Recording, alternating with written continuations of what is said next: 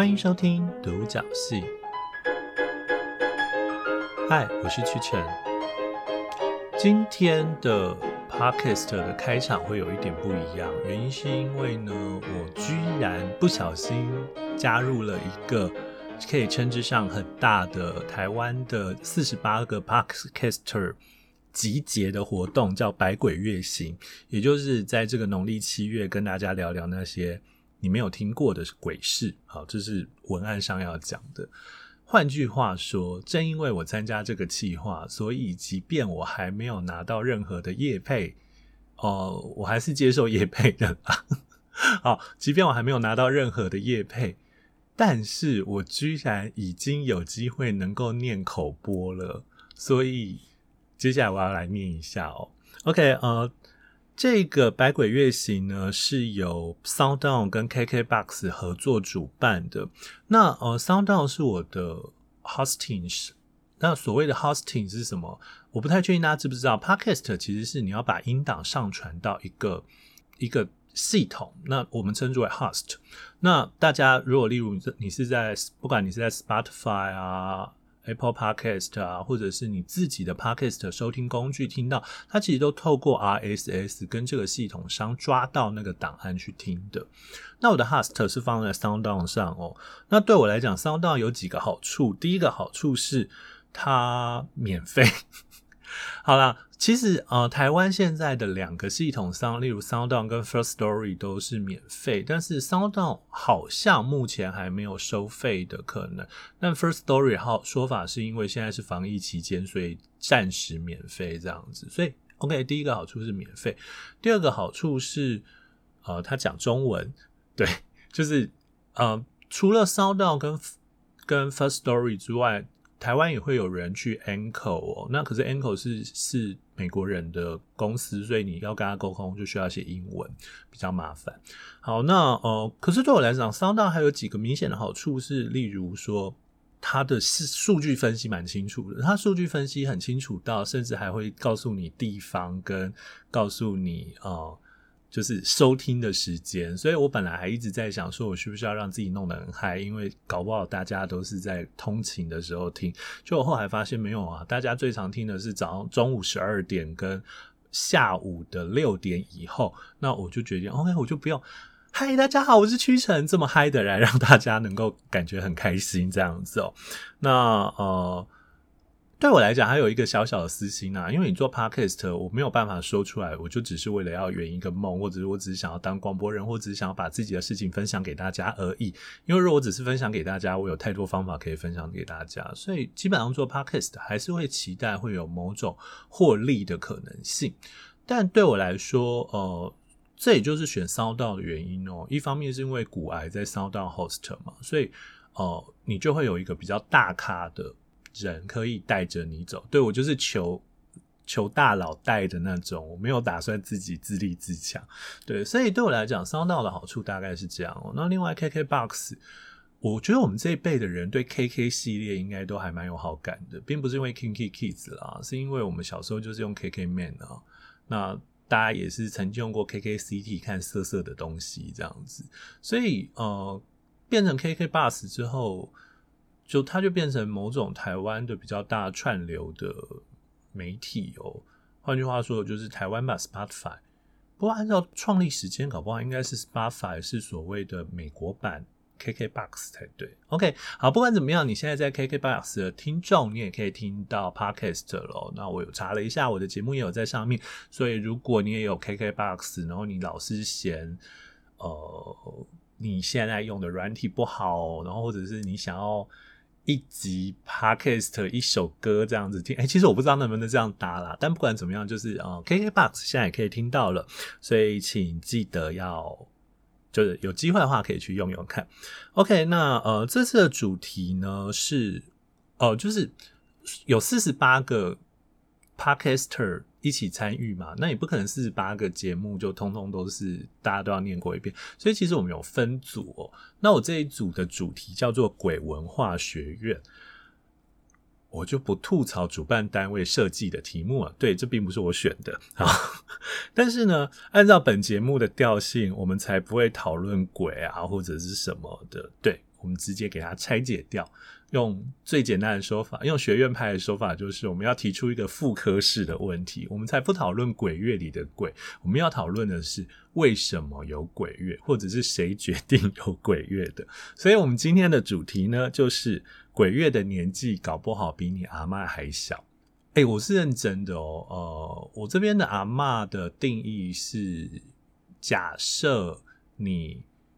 二十岁的话，你阿嬷搞不好就会比鬼月的年纪大一点。哎，等一下，我现在先在脑筋脑袋算一下，你二十岁的时候，你爸大概四十八吧？那你爸四十八，你阿嬷也大概七十几？OK，有可能。对对对对对对对。好，不过这个鬼月当然是有所限定的哦。但不管怎么样，我们就直接开始我们今天节目。哦，对了，我本来有在想说，需不需要为了呃，就是鬼月的特辑，所以让主题音乐换一下。但后来想想，哎，我本来就没有打算吓人，所以何必要这样子吓大家呢？所以就觉得说，那就算了吧。那我就还是乖乖的呃，用原来音乐让大家有一点熟悉感好了。当我在讲鬼月可能比你阿嬷年纪还小的时候，诶，是说一直这样讲会不会很像在骂你啊？没有，没有这个意思哦，也可以比你阿公年纪小啦。对，好，诶，我也希望，诶，我不确定我的听众有人能够破七十吗？天哪，如果有的话，请务必跟我讲一下，就是我们有机会想访问你一下，我想知道为什么。好，OK，呃。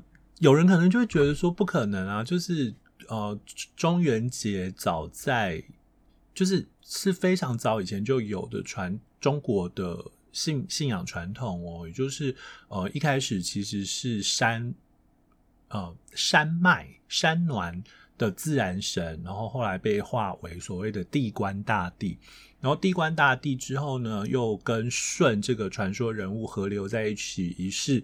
呃，舜成为了这些山脉的自然神的名字的象征，于是舜啊，请记住，中国的有一个非常特殊的地方，是我们所有的自然神都要赋予人格化，所以舜就成为了这些山的自然神的人格化的代表。好，那随着时间的过去，讲随着时间的过去，也就是随着大家开始。呃，所谓的知识渐开，于是原本的自然神的形象就逐渐被削弱了。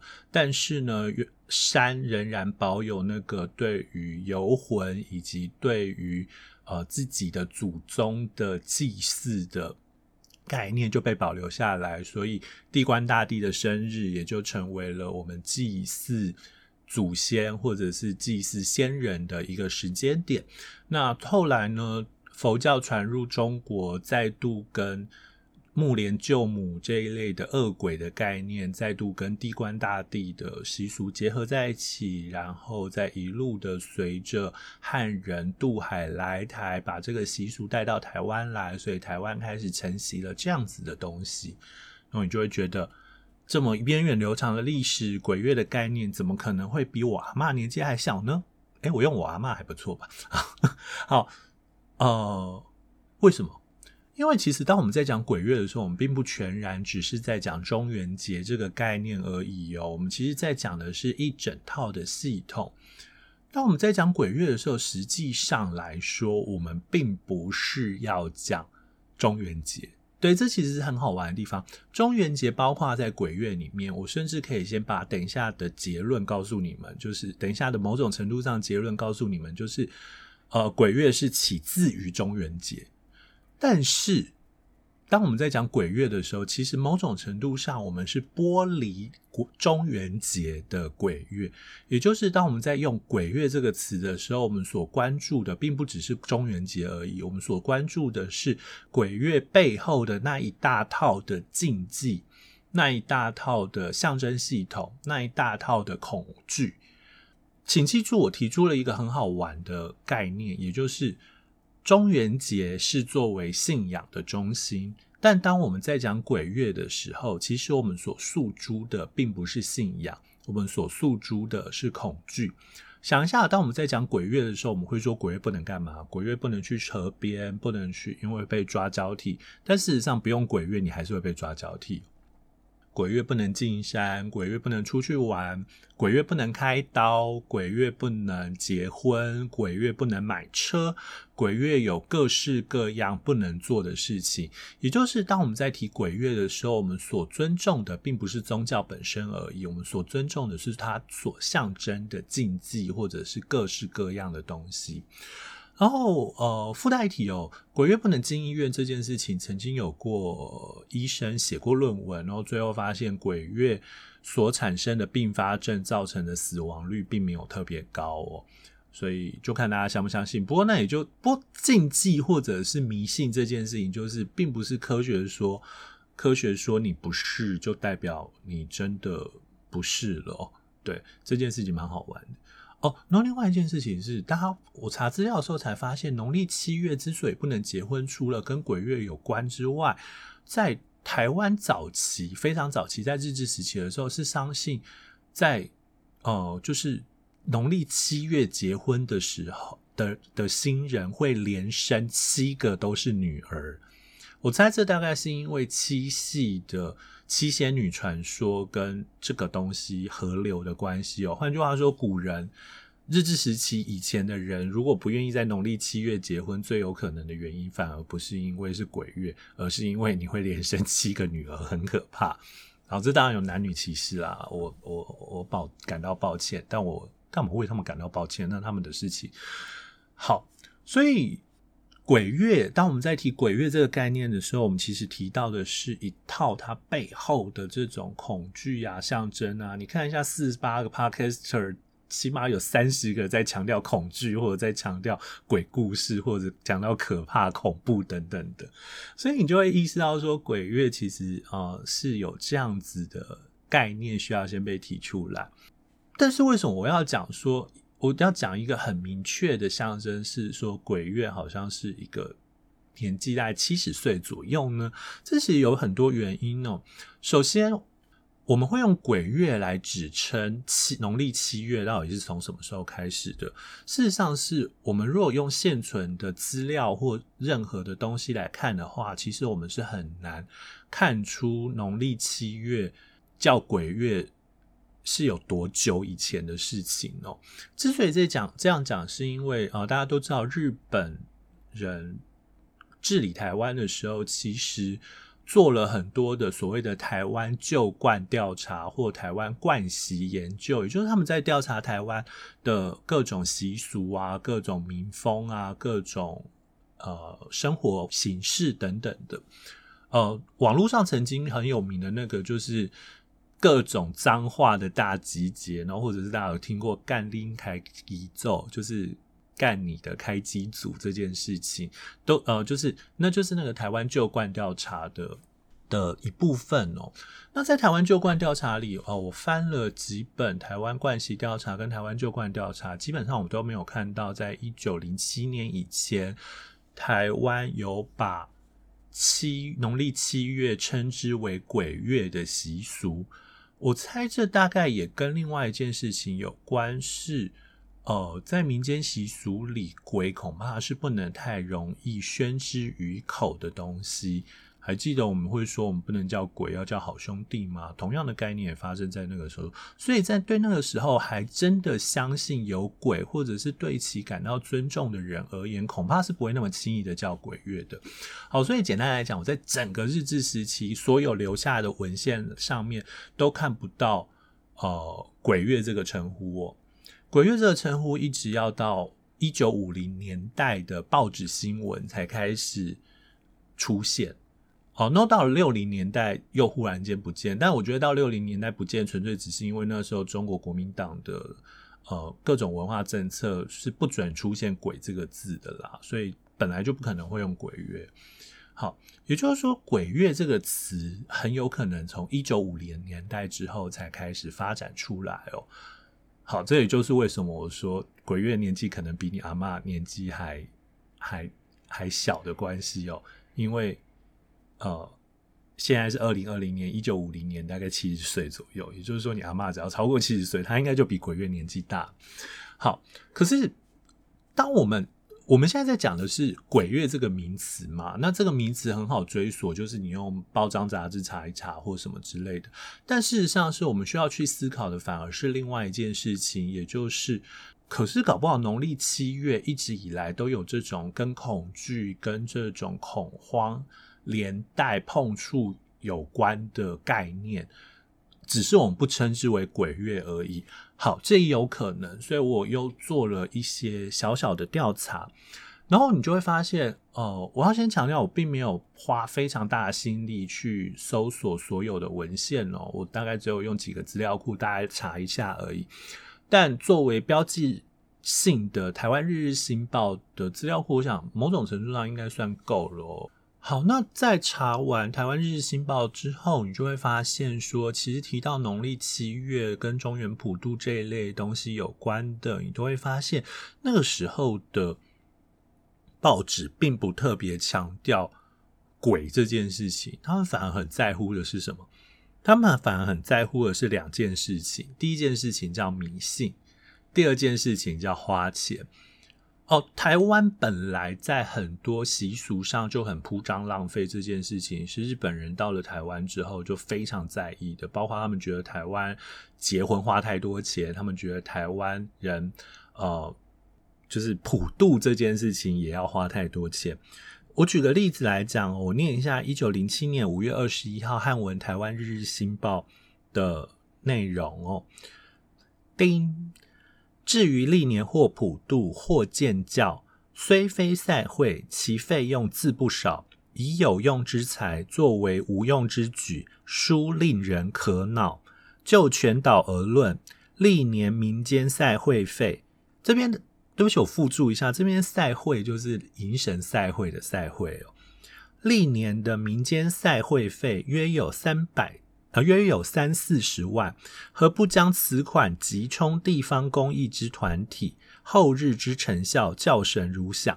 我先讲这个写作者超凶的，这个写作者就是说，你每年花在那个这种迎神赛会上，你起码要超过三四十万，你为什么不拿去捐给地方公益团体？啊，你就会发现。不管怎么样，报纸老是喜欢把浪费这件事情跟营养午餐、跟地方公益团体连结在一起，就是这种这个时候就已经开始了。然后他超凶是什么？后日之成效，叫神如响。你捐给这些公益团体之后的成效，绝对比神还要大神啦。所以你就会发现他非常凶哦。但你也会发现，他所强调的是这是一个迷信哦。但这个迷信其实对他们来讲，最大的问题。完全不是制造恐慌或者是什么，而是花钱。所以他还会说，扮鬼装神，奇形异状，罪堪害怪，挨家募款，按户派捐，千余费用抛掷泥土，真可伤也。有心识道者，应当加严示禁。叮，好，你就会发现，对于当时写这一则这一栏新闻的人来讲，呃，中原普渡这件事情最大问题是花钱。然后其次可能是迷信，但这个迷信并没有任何的恐惧的效果。为什么说没有恐惧的效果？我们再来看另外一个好了。呃，这是一九零六年九月七号在描述当年的中元节的状况哦。他说七月二十九日燃放水灯，八月初一日盂兰会，也就是盂兰盆会哦。是日天朗气清，惠风和唱，各有戏剧小唱女乐十余台。争奇斗胜，东西市场中中宵白昼皆以炫目为功。好，你就会发现，他们基本上对于中元节，或者是对于鬼月，对于鬼这件事情，都其实充满着某种热闹以及呃某种期待哦。这件事情很明显的可以意识到，对他们来讲，鬼月这件事情的概念可能还没有存在的这么明显。好，那这是一九零五年、零六年的事情哦。然后到二零年代，你就会发现，呃，连中元节他们都不太、不太、不太强调这件事情了。为什么这样讲？就是呃，一九二零年的时候，而且有二零年代的时候，就会开始有出现那种中原冷淡啊，然后什么劝诫有成啊，然后什么就是开始在告诉大家说，哎，台湾人开始没有那么用力过中元节喽，然后猪也没有。猪也不会涨价哦。以前猪大概到了中元节前后都会涨价，涨价四分之一左右，然后猪也没有那么涨价了。然后或者是呃，还是会有老老化。可是，一九二零年代的时候，他们开始比较幽默一点，就白话文开始比较多了，所以他们的那个的语句会会轻松一点。例如，会有人说：“我们正记恶鬼。”那恶人该怎么办？就是那饿了的人该怎么办？我们该不该賑济他这样子哦？所以就会发现，对于这个时候来讲，对他们来讲的农历七月都还是处在这种中原气氛底下哦。然后直到一九三哦，这边要特别提一件事情，是我在查资料的时候发现，一九三二年的时候，八月二十号的罗东镇电安宫有一个叫做陈澄波的当炉主，我就震惊想了一下，陈。陈澄波不是嘉义人吗？为什么他会跑去罗东当炉主？然后我就认真查了一下，发现啊，应该只是同名同姓而已。因为陈澄波那时候人在上海，不太可能会在罗东当炉主。好，这只是这只是案外话了。简单来讲，在日治时期来说，我们其实看不到鬼月或者是相关的恐惧，相关的恐惧多半都是累积在。日常生活并不限定在鬼月，所以在这件事情来讲，你就会发现鬼月的确是一个很新兴的概念哦。那呃，根据我查到的资料，是一九五七年的联合报开始出现鬼月的说法，而且它一出现鬼月，就是说什么农历七月，民间俗称鬼月，也就是说在之前都没有出现的鬼月，到这边忽然变俗称鬼月了。我当然也无法准确的告诉你们说，《日日新报》或相关的关系研究没有讲到这件事情，就代表呃绝对没有鬼月这件事情。但是你会意识到，就是有某件事情造成了鬼月在五六零年代的时候迅速的成型，并且成为我们所有人的童年记忆，乃至于决定了现在这个位置。那对我来讲，这其实是一个。很有趣的概念。当然哦，鬼月有其宗教依据，也就是农历七月一日鬼门开，农历七月三十鬼门关这件事情。但好玩的是，这个概念其实在江南地区多半都有哦。对，呃，请记住，农历七月一号鬼门开，农历七月三十鬼门关这件事情，可能只流传在福建、广东这一带而已哦。例如像四川丰都，四川丰都有开鬼门的，就只有七月十五那一天而已。事实上，多半都是这样子，多半只有七月十五那一天而已。那日本还稍微更奇怪一点，日本的七月一号，他们称之为卡卡马布达嘴大吉，就是覆盖朔日。他们意思是就是说，釜是锅子的那个釜哦，豆在釜中泣的釜。好，这个釜是。他们因为他们把地狱想象成是一个锅子嘛，他们意思就是说那个锅子上面的盖子会打开，所以他们有鬼门开的概念，但其实他们并没有把那个盖子盖回去的概念，这很好玩，所以他们有鬼门关。然后可是他们有所谓的引火迎接祖先的鬼火的概念哦，引火是十三号，然后送火是十六号，所以可是它并没有构成一个鬼月的。核心，所以就知道说，其实即便有鬼门开或鬼门关这个概念，也不代表会构成有鬼月这个概念哦。那至于把夏天跟怪谈结合在一起，那是另外一段故事，有机会我们再讲好了。好，所以换句话说，其实你即便宗教有这样子的东西，并不代表你民间需要承袭，并且那么用力的相信这件事情哦。所以。一定是有什么事情会造成台湾人对于鬼的呃鬼月的一个核心的想象。那当然也是会有人将台湾人过去的移民很多，那我们有很多的漳泉械斗，所以死了大量的无名人士。请记得，中元节有一个核心是需要慎终追远，也就是你需要去对自己的先人，你需要去迎接自己的先人。参考一下日本，你就知道说，日本的盂兰盆会原则上只负责处理的是自家的祖先，但是台湾由于有太多的这种。呃，如果大家知道的话，万应宫啊，或者是这种有应公庙，他们多半都是先人死了之后，然后变成的孤魂野鬼的集称，然后再赋予神格化的效果。台湾其实有相当多这一类的大量死的灵魂。那我们需要去安抚他们，所以我们才会有那么大量的普渡，这件事情才会变成是一个重点哦。也就是我们已经很习惯，我们的中元节是需要跟其他的鬼一起和谐的共处了。好，这是台湾的历史所造成的效果。可是这件事情造成的效果，其实纯粹仍然是我们。呃，是一个普渡者，呃，不对，我们不是普渡者，我们是一个供养者的概念。我们希望他们能接受，如果你是佛教，可能是地藏王菩萨的指引，前往西方极乐世界。那如果是道教的话，就是希望他们能够，呃，能够被接引走这样子。换句话说，呃。我们仍然只是学习一个与鬼共处的方法哦，但为什么鬼这件事情会变成一个这么强烈的禁忌，跟这么强烈的恐怖，跟就是影响台湾人哦？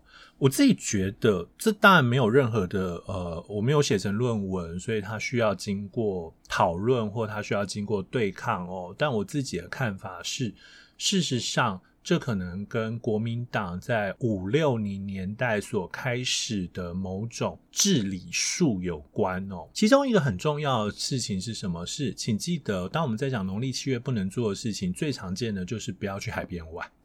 就是为什么特别讲不要去海边玩，然后也说呃尽量不要去山里玩。但这两件事情其实刚好跟国民党的一个政策是有关系的。这个连带性是什么呢？是。哦，我不太确定现在的人知不知道，也就是台湾其实长期以来都处于一个自我封绝于山海之间的关系。什么叫台湾是处于一个自我封绝于山海之间的关系？也就是在解严之前，你要进山里玩是非常高难度的。那发布的戒严令里面其实就有一个要求是说，呃，本来你就不能够随便去山地。然后，所以在一九五二年就制定了台湾省戒严期间山地管制办法。然后，一九六五年也有台湾戒严期间台湾省区山地管制办法。它将台湾的三十个山地乡全域纳入管制。那这件事情听起来好像会觉得，呃，那到底算什么？简单来讲，我们现在很常去阿里山看樱花，或者是我们也很常去，呃。奥万大看枫叶，在以前这都不行。然后甚至，例如去奥万大看枫叶，我高中的时候去奥万大看枫叶是还是要申请入山证的。当然，你现在骑摩托车就直接过去了。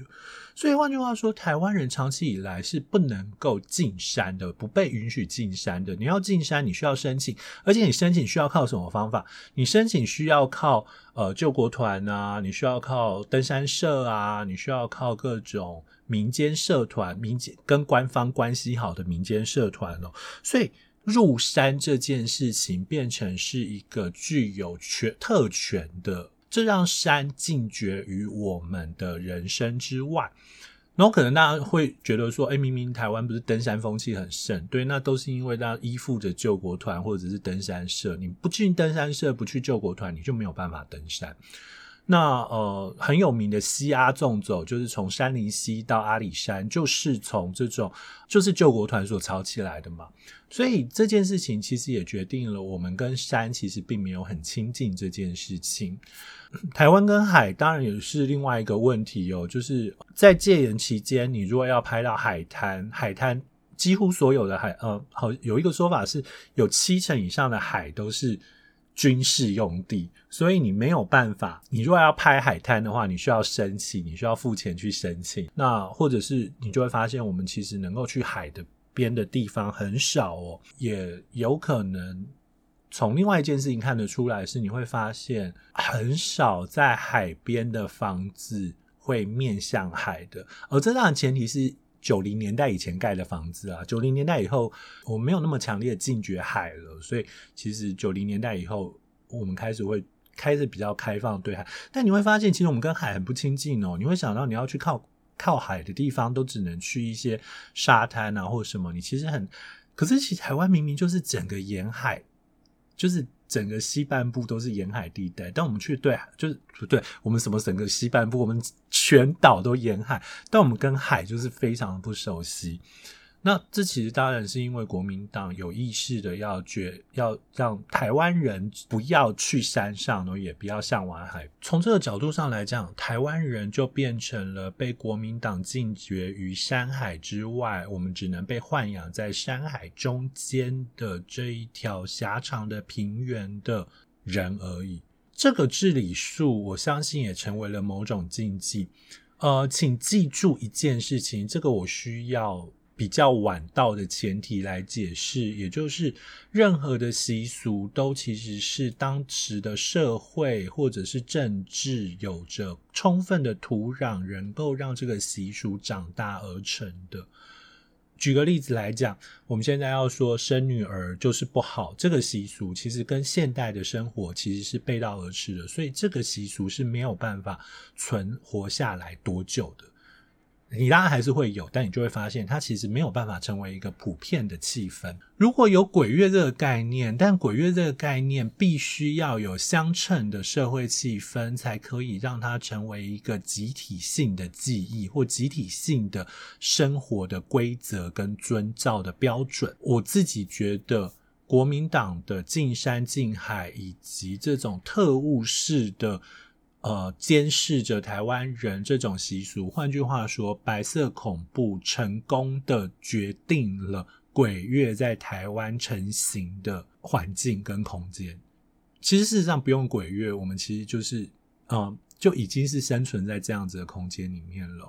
但是鬼月这件事情成功的形塑了这整件事情，然后并且透过一种，呃。将潜意识概念化的桥梁，来让这些习俗跟传统跟当时的人们所遭遇到的现实的困难跟枷锁连接在了一起，以至于鬼月开始变得非常的重要以及强烈的成型。但我们也不能够，我也我也自己觉得说，有一件事情可能也跟鬼月有关，就是鬼月压制的多半是谁？鬼月压制的多半都是青少年嘛，就是你要用鬼月说啊，鬼月到你不要去海边玩，鬼月到你不要去那。那鬼月又跟什么东西扯在一起？鬼月又跟暑假有关啊。所以换句话说，它其实也是另外一种程度上的透过鬼月这种禁忌的强制的象征，来让青少年没有办法在他应该获得自由的时候压制他们。